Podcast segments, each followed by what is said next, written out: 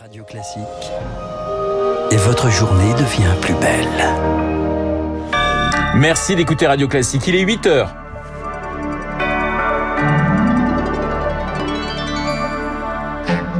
La matinale de Radio Classique avec Renaud Blanc. On retiendra son sourire, sa technique et ses titres en Coupe du Monde. Le roi Pelé est mort hier à 82 ans. On y revient dès le début de ce journal. Gérald Darmanin en déplacement à Mayotte. Le ministre de l'Intérieur y parlera sécurité sur une île en proie à une immense misère sociale. Et puis, cette année était climatiquement catastrophique. Elle se termine comme elle a commencé. Il fait doux, trop doux pour les stations de ski. On vous en parle à la fin de ce journal. Radio Classique. Et le journal de 8 heures nous est présenté par Léa Boutin-Rivière. Bonjour Léa. Bonjour Renaud, bonjour à tous. Tous les regards tournés vers le Brésil ce matin, une légende s'en est allée. Le roi Pelé est mort. Il avait 82 ans et derrière lui tous les titres qu'on peut imaginer. 20 ans d'une carrière professionnelle époustouflante, une technique inédite, trois coupes du monde à son actif. Il a été le premier à dépasser les 1000 buts. Pour des générations entières d'aficionados dont vous faites partie, Renaud, Pelé ce n'était pas simplement un joueur du football. De football, c'était tout bonnement l'âme du football moderne, Lucie Dupressoir. Ach. Oui, Pelé n'a même pas 18 euh, ans quand il remporte sa première Coupe du Monde en 58, du jamais vu, puis rebelote en 62 et encore en 70, un record.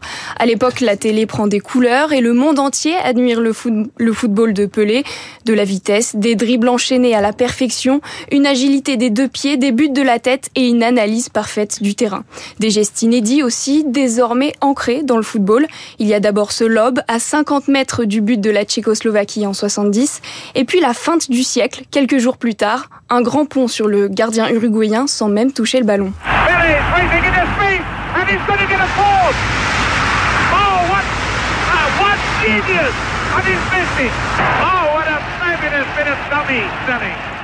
Pelé a tout changé, il a fait du football un art, un divertissement, résume Neymar euh, dans un, dans un hommage sur euh, Instagram, car dans les années 60, la modernité de Pelé tranche face à des stades encore en nœud papillon et pipe euh, à la bouche. Il surprend aussi quand il termine sa carrière aux États-Unis, au Cosmos de New York, lui qui n'avait jamais joué qu'à Santos, son club de cœur. Un précurseur donc avec l'ambition de mondialiser encore un peu plus le football. Le roi Pelé admiré dans le monde entier et des héritiers peut-être mais pour lui, il n'y a pas de débat. Minha mãe e meu pai já fechou a máquina. Tá fechada a Ont arrêté l'usine, la machine s'est arrêtée. Il a tout de même adoubé, adoubé Mbappé, le joueur français qui souhaite au roi Pelé de reposer en paix. Partout dans le monde, les hommages affluent. Au Brésil, trois jours de deuil ont été décrétés. Quant aux funérailles, merci Lucie, elles auront lieu mardi dans l'intimité familiale, dans les rues de Santos, la ville où Pelé a joué tant d'années. La localité a décrété, elle, un deuil de sept jours. Et puis, vous l'avez dit, Lucie, une pluie de réactions est tombée cette nuit, celle des plus grands footballeurs du moment, de Neymar à Cristiano Ronaldo, en passant par Messi et Mbappé. Des présidents également. Jair Bolsonaro a rendu hommage à celui qui a transformé le football en art et en joie.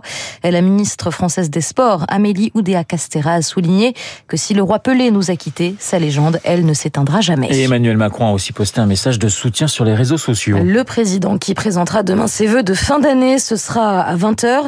Un rendez-vous traditionnel, mais aussi cette année un véritable exercice d'équilibriste dans un contexte politiquement tendu entre l'inflation, une réforme des retraites tout aussi controversée que celle de l'assurance chômage et un hémicycle particulièrement divisé. Gérald Darmanin, quant à lui, est attendu demain à Mayotte auprès des forces de l'ordre. L'île a connu une année de violence, particulièrement entre bandes rivales. Depuis le paroxysme de ces heures, le calme est retombé, mais les habitants se sentent, eux, de plus en plus abandonnés.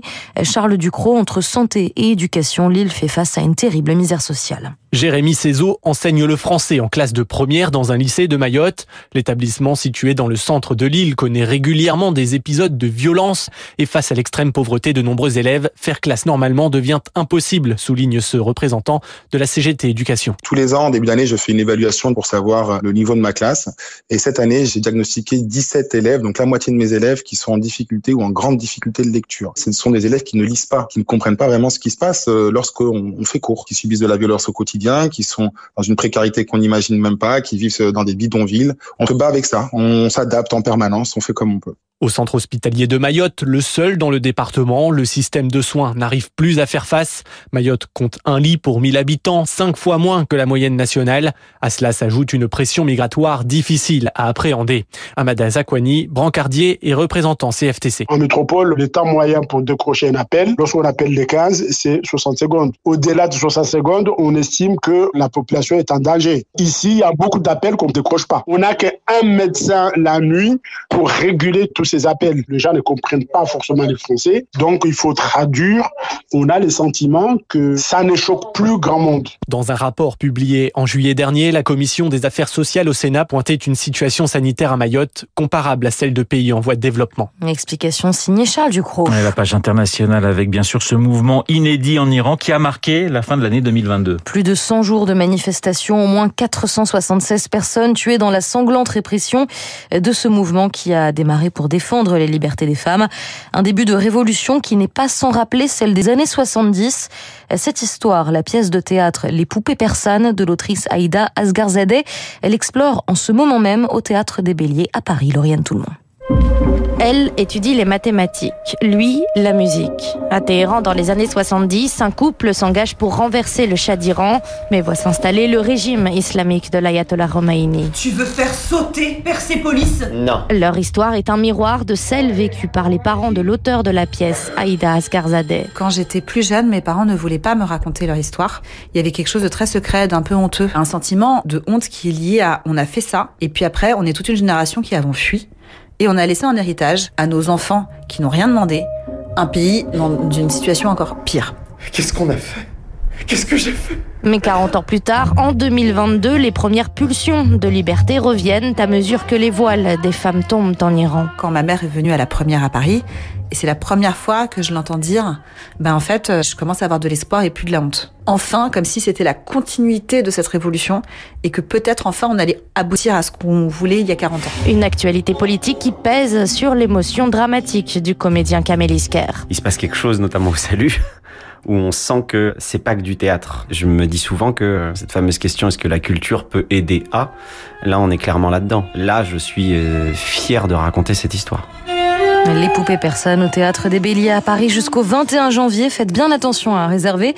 Et ce sera ensuite en tournée dans toute la France. 8h08 sur Radio Classique. Léa, on s'intéresse ce matin et pour finir ce journal à ces vacances de Noël qui, euh, eh bien, ont le blues, le blues des stations de ski. Oui, la montagne, les cimes, l'air pur, mais peu, peu ou pas de neige cette année.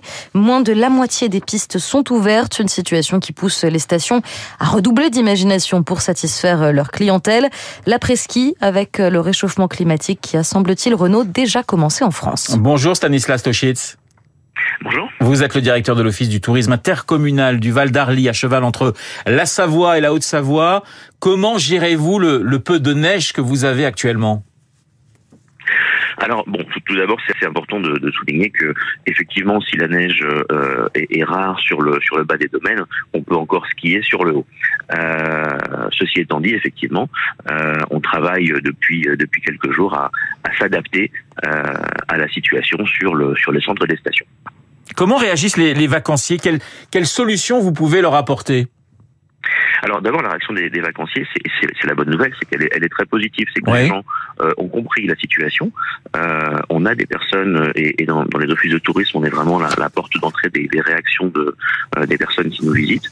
Euh, et la réaction est positive. Les gens sont fatalistes, comprennent euh, que le ski euh, doit faire un peu plus haut euh, sur le domaine ou que le ski, si on veut rester sur le bas de la station, peut être remplacé par autre chose. Et ils s'adaptent à, à, tout ce qu'on peut leur proposer. La, situation ne devrait pas s'améliorer hein, dans, les, dans les années à venir. Ça veut dire que les stations finalement de petite et moyenne montagne doivent en quelque sorte se réinventer. Oui, il y a une partie de ça. Et puis, euh, euh, souvent, et c'est notre cas, on a la chance d'être des villages qui vivent, qui vivent à l'année. Donc, on a une vraie euh, proposition d'activité et d'animation l'été. Donc, on a quand même des choses euh, qu'on qu produit pour l'été qui peuvent être utilisées en hiver. Un très bon exemple, euh, bah, c'est les, les, les, balades en poney luge euh, qu'on propose donc évidemment sur la neige l'hiver. Euh, bah là, on s'est adapté cette semaine, on propose simplement des balades à poney. C'est-à-dire que pour vous, la montagne maintenant, c'est quatre saisons Alors oui, même si je suis pas forcément euh, euh, fan de ce terme, puisque, comme je disais, on, les villages du Val d'Arly vivent à l'année. Ouais. Euh, mais c'est vrai que euh, on a tendance à étendre la saison. On a eu du monde cette année à la Toussaint. On propose des choses euh, tout au long de l'année.